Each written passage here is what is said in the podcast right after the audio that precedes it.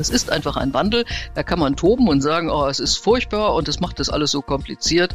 Aber Sprache wandelt sich auch in anderen Feldern. Wir sprechen nicht mehr so wie in den 80er Jahren und das nicht nur in Bezug auf die geschlechtergerechte Sprache. All diese Errungenschaften haben sich Frauen ja erkämpft ohne Gendersternchen und ohne geschlechtergerechte Sprache.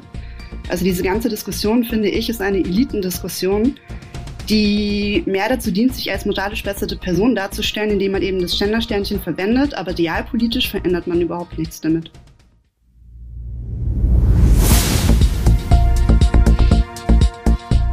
Zeit für Politik, der Podcast der Bayerischen Landeszentrale für politische Bildungsarbeit.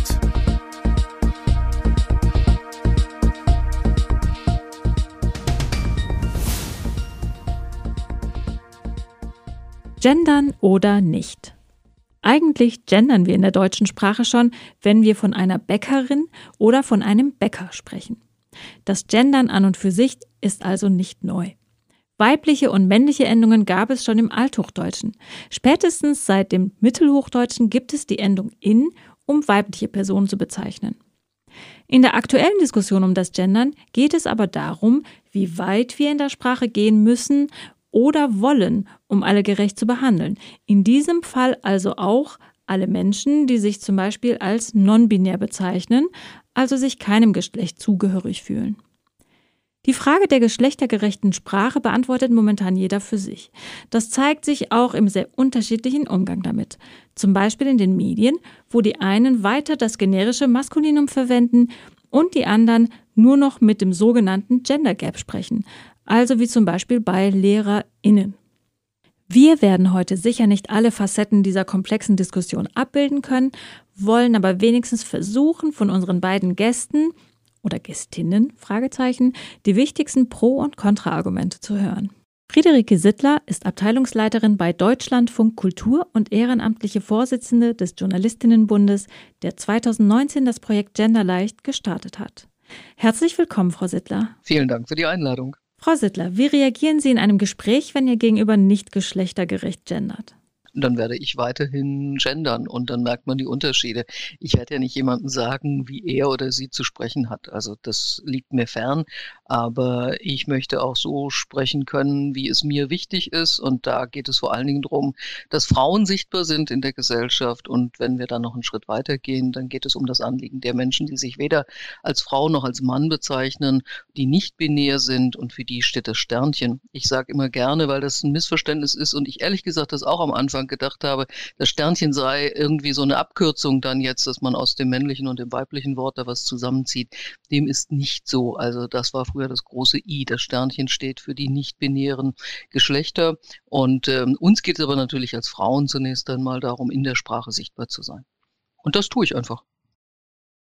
Auf der Homepage von genderleicht.de kann man sich ja anschauen, wie man diskriminierungsfrei schreiben Sie, schreiben und sprechen kann. Muss die deutsche Sprache in Hinsicht auf Diskriminierungsfreiheit eigentlich ähm, repariert werden oder general überholt werden?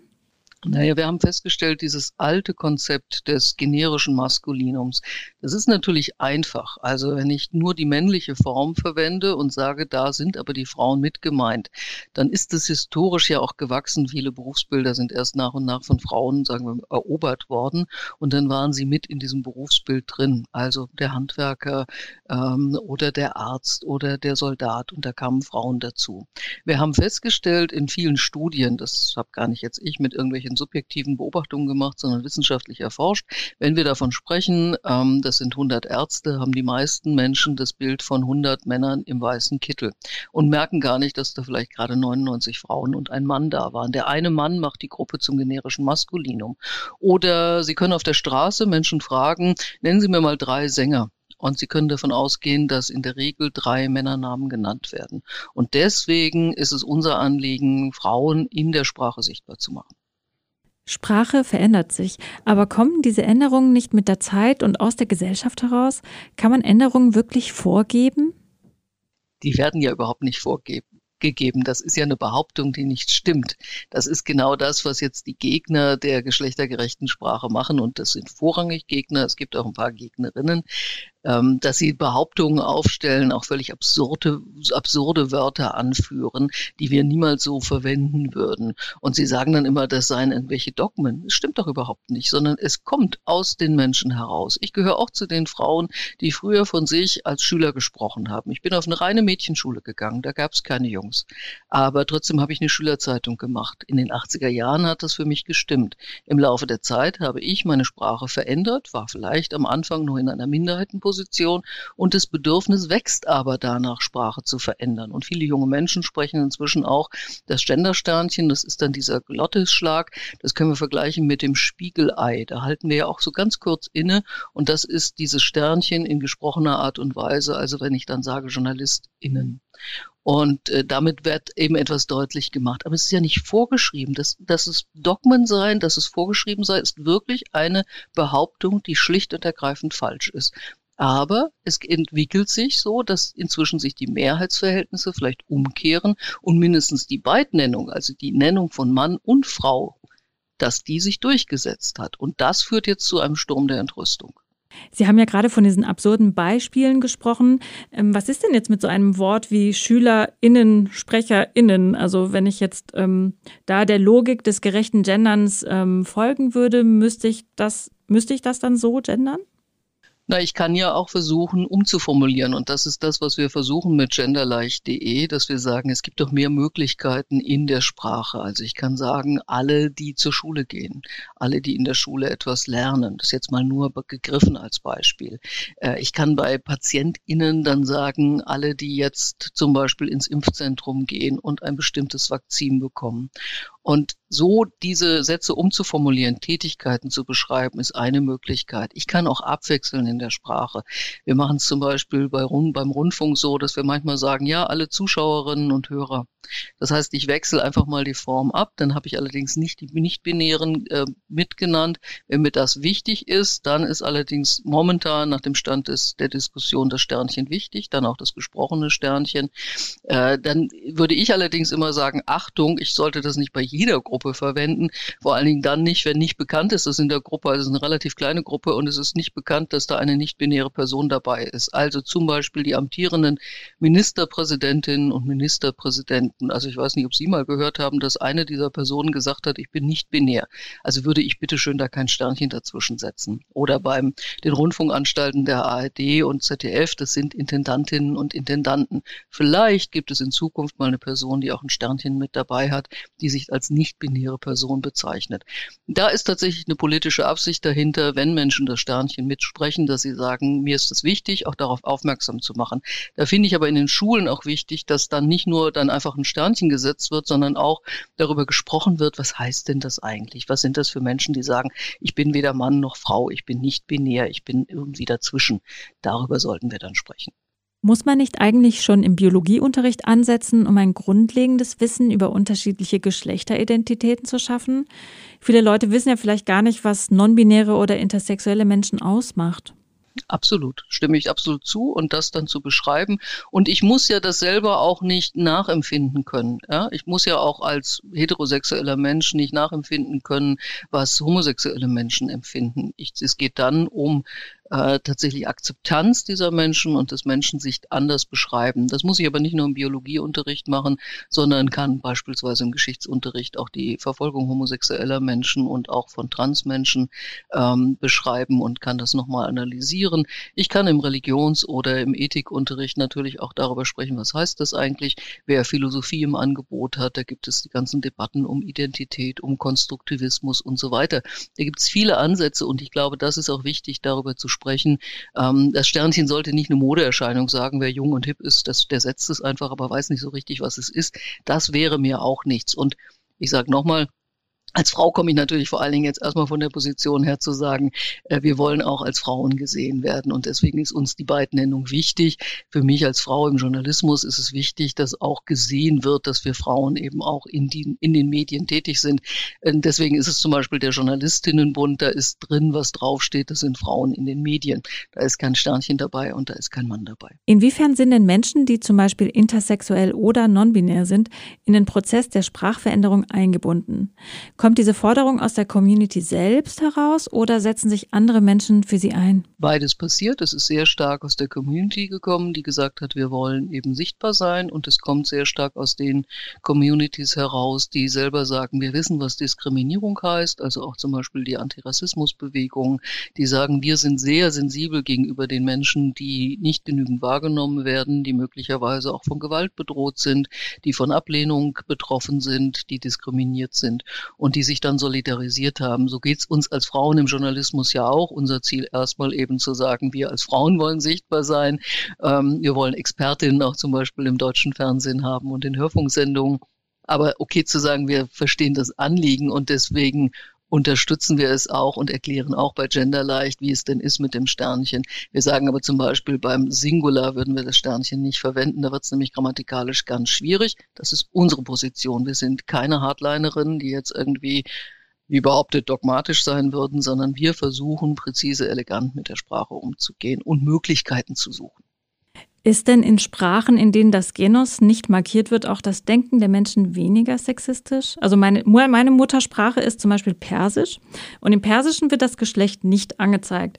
Ich würde ja dennoch behaupten, dass es im Iran noch so ein bisschen was aufzuholen gibt, was die Gleichberechtigung angeht. Ja, das müssten tatsächlich eben die Muttersprachlerinnen noch viel stärker sagen. Ich bin ja dann nur diejenige, die eine Fremdsprache lernt und mir geht es zum Beispiel auch im so oft beschriebenen und genannten Englischen so, dass ich dann oft auch nicht weiß, von welcher Person ist denn die Rede und überrascht bin, wenn im anschließenden äh, Kontext erkennbar ist, dass es eine Frau ist, die da gemeint ist. Das heißt, da müssen wir ja genau hingucken. Im Italienischen beispielsweise, dass ich immer privat lerne, geht es mir auch so, dass ich dann manchmal denke, huch, ach so, da war jetzt eine Frau gemeint.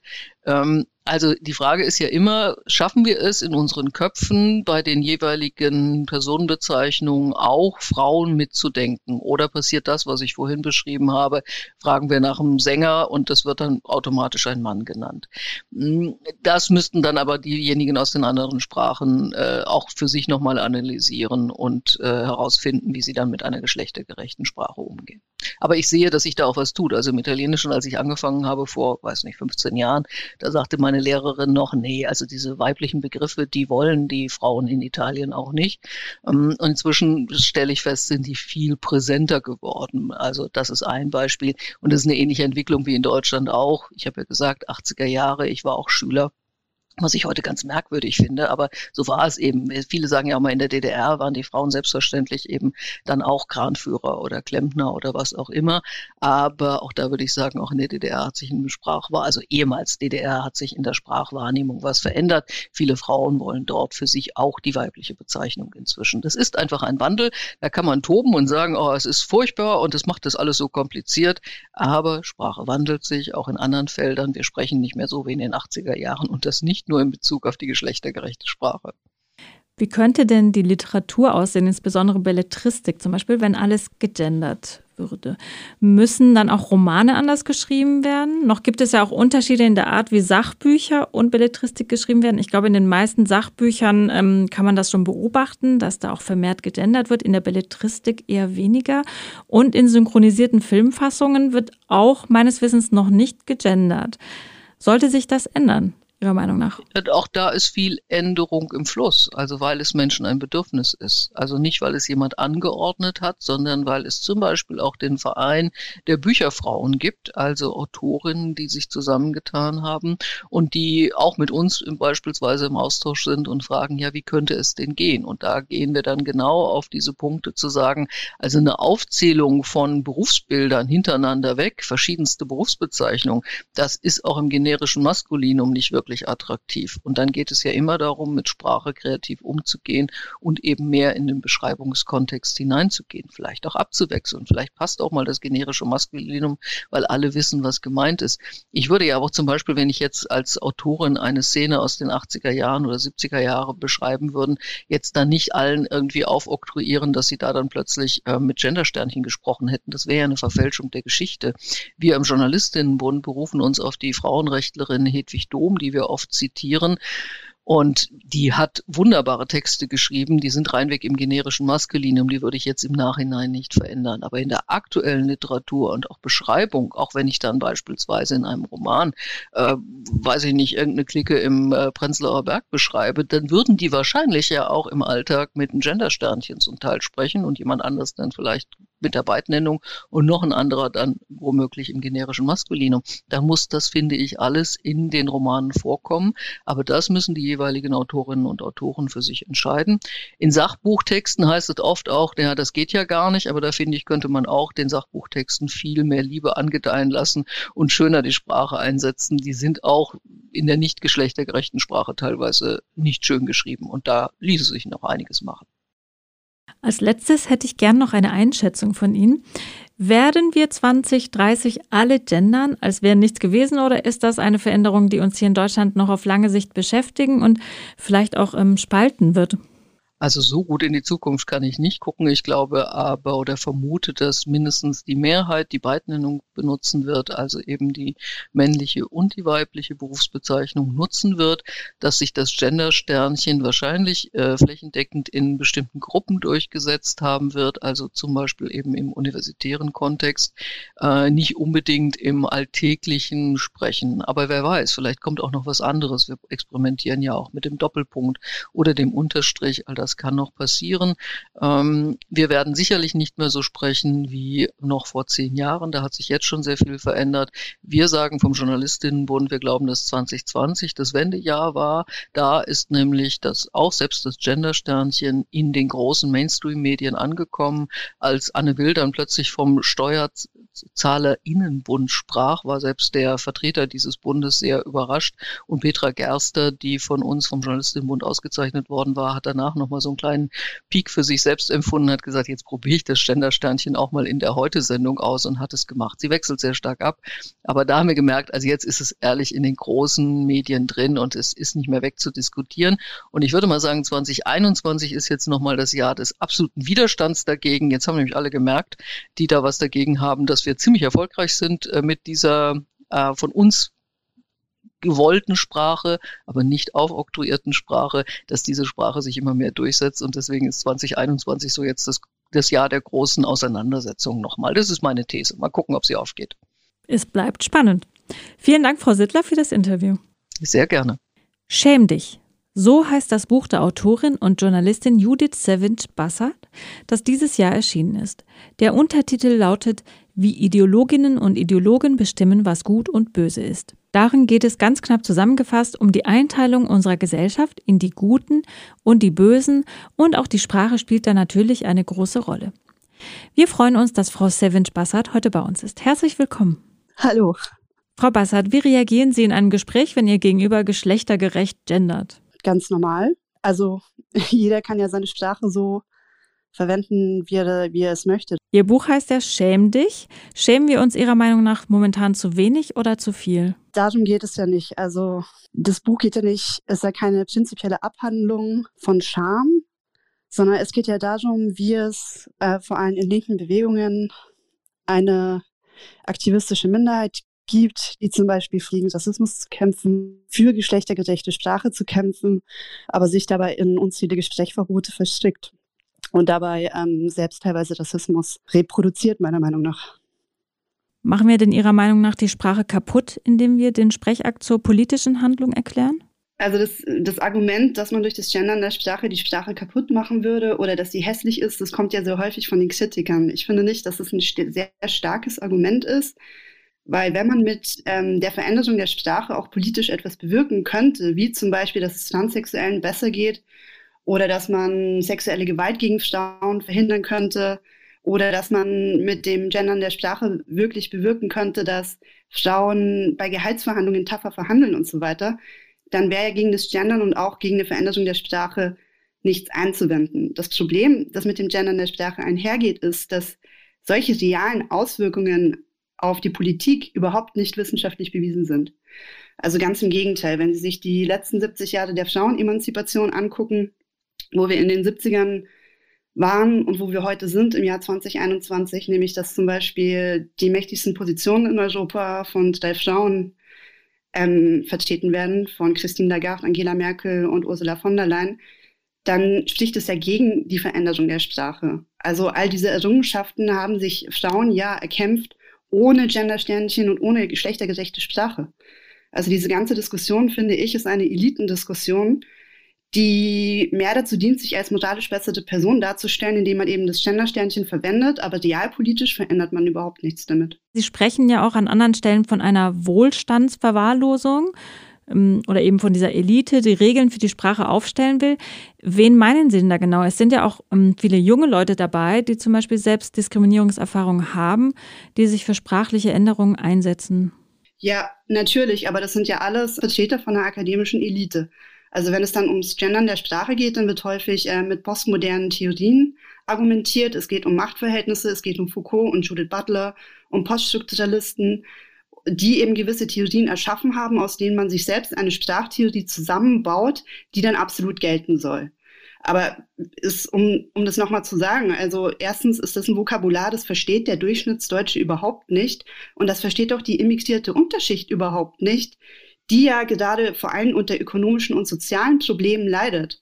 Also wenn Sie mit der Sprache gendern und wenn Sie einen Aktivisten haben, ja, ich habe Foucault und Bourdieu gelesen ähm, und ich finde das Gendern gut, weil ich Diskriminierung erfahren habe, dann wird es den syrischen Flüchtling, der gerade eingewandert ist und durch seinen Schulabschluss fällt, überhaupt gar nichts helfen. Überhaupt nichts.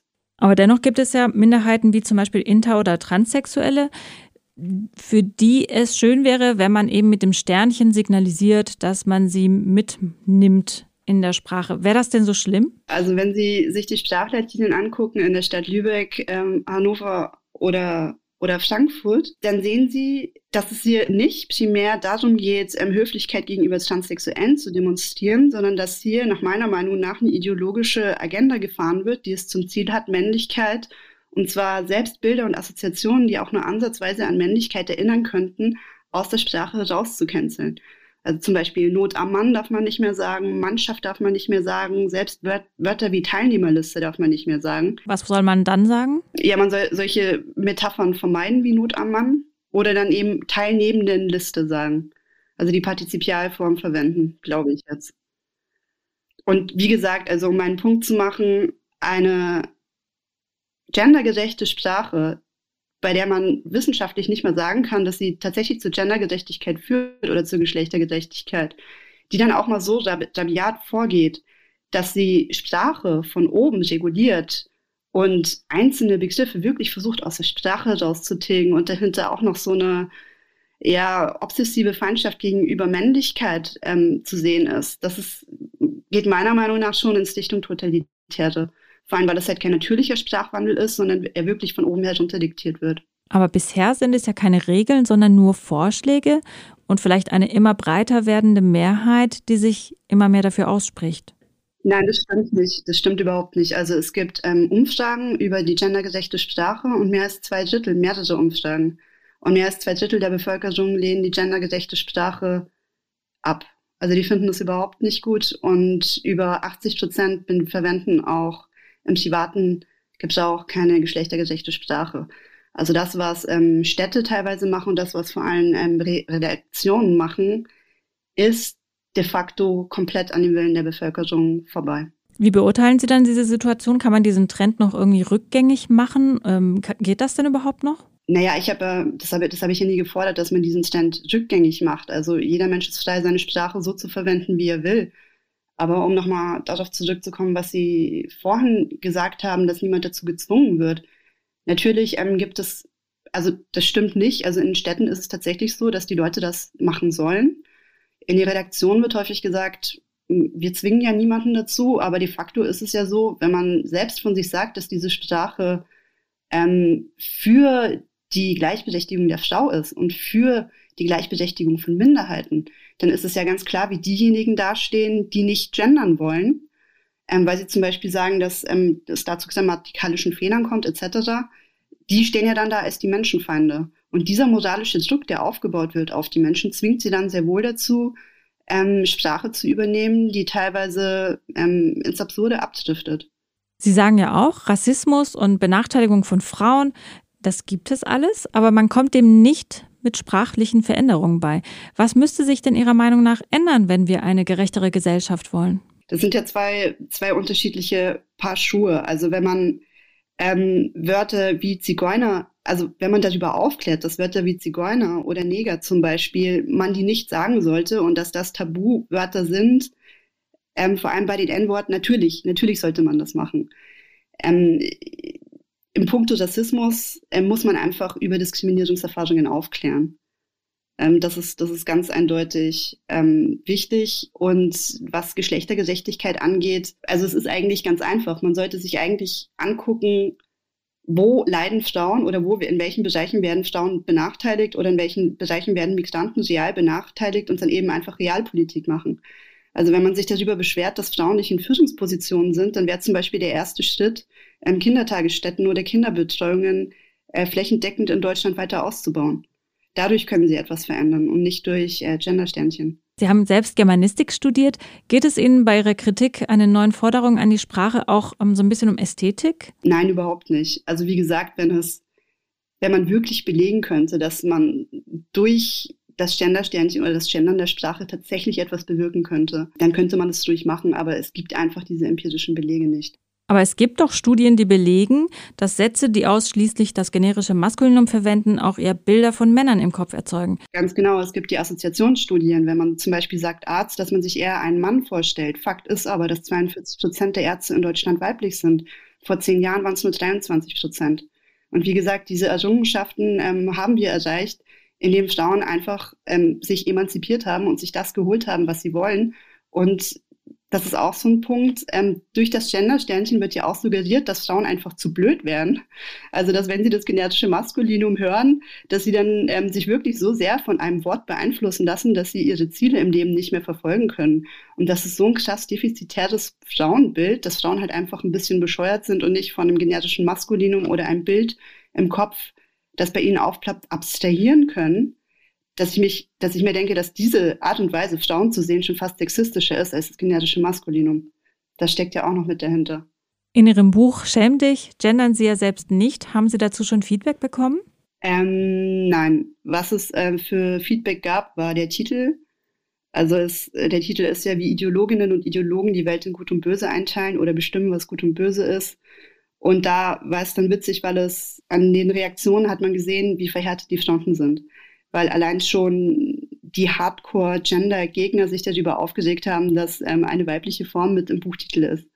Also das zeigt ja auch, wie verhärtet die Fronten sind bei dieser Diskussion. Mm, ich habe mir äh, letztens ein paar Kommentare unter einem Interview von Ihnen angeschaut. Stört es Sie, dass es unter den Leuten, die Ihnen Beifall spenden, auch ähm, einige Menschen gibt, die vielleicht eher so dem rechten Spektrum zuzuordnen sind? Nee, überhaupt nicht, weil meine Thesen sind weder rassistisch noch rechtsextrem. Und die Menschen, die glauben, also die wirklich nur darauf achten, von wem man Applaus bekommt, sind überhaupt nicht sich damit befassen wollen, was ich schreibe und wie ich schreibe und welche Person dahinter steht, den Menschen kann ich dann auch nicht helfen. Jetzt nehmen wir an, in ein paar Jahren wird nur noch gegendert beziehungsweise ähm, mit Sternchen geschrieben. Würden Sie dann mitmachen oder würden Sie sich dann ähm, dagegen wehren? Ich glaube nicht, dass es ähm, so weit kommen würde angesichts ähm, der Tatsache, dass eine ganz signifikante Mehrheit der Bevölkerung das Gendern eher blödsinnig findet und es ablehnt. Aber nein, ich würde dann wahrscheinlich, also ich habe mich ja lange auch mit den ähm, Theorien beschäftigt, die hinter dem Gendern stehen und dem Weltbild und dem ganzen Aktivismus. Und ich glaube, ich persönlich würde dann nicht gendern eher. Frau Bassat, vielen Dank für dieses Gespräch. Ich danke Ihnen. Persönlich muss ich sagen, dass es mir immer mehr auffällt, wenn zum Beispiel explizit von Wissenschaftlern die Rede ist. Ich frage mich dann, ob Wissenschaftlerinnen bewusst ausgeschlossen worden sind oder in dem jeweiligen Kontext keine Rolle spielen. Gleichzeitig finde ich Texte, die vor Sternchen strotzen, schwer zu lesen. Vielleicht ändert sich das auch irgendwann. Wir befinden uns momentan auf jeden Fall in einer spannenden Phase, in der vieles, was wir bis jetzt gewohnt waren, neu bewertet wird. Die Zeit wird wahrscheinlich zeigen, was sich sprachlich durchsetzt und was nicht. Wir werden die Diskussion weiter interessiert verfolgen. Zu diesem Thema finden Sie wie immer eine Unterrichtseinheit unter der Rubrik Zeit für Politik, die Sie herunterladen und im Unterricht einsetzen können. Gewinnspiel Die Landeszentrale bietet mit Sprache und Politik elementar aktuell eine Sammlung von zwölf Handreichungen, mit denen Sie unterschiedliche Aspekte der Sprache im Unterricht behandeln können. Wir verlosen drei Exemplare der Schuba unter Einsendungen mit dem Begriff Elementar. Schreiben Sie uns bis zum 28.05. an community.blz.bayern.de. Diese Infos finden Sie auch in den Show Notes. Wir bedanken uns, dass Sie heute zugehört haben und wenn Sie mögen, abonnieren Sie unseren monatlichen Newsletter, um über neue Angebote der Bayerischen Landeszentrale auf dem Laufenden zu bleiben. Wir sind bald wieder für Sie da mit einer neuen Folge von Zeit für Politik.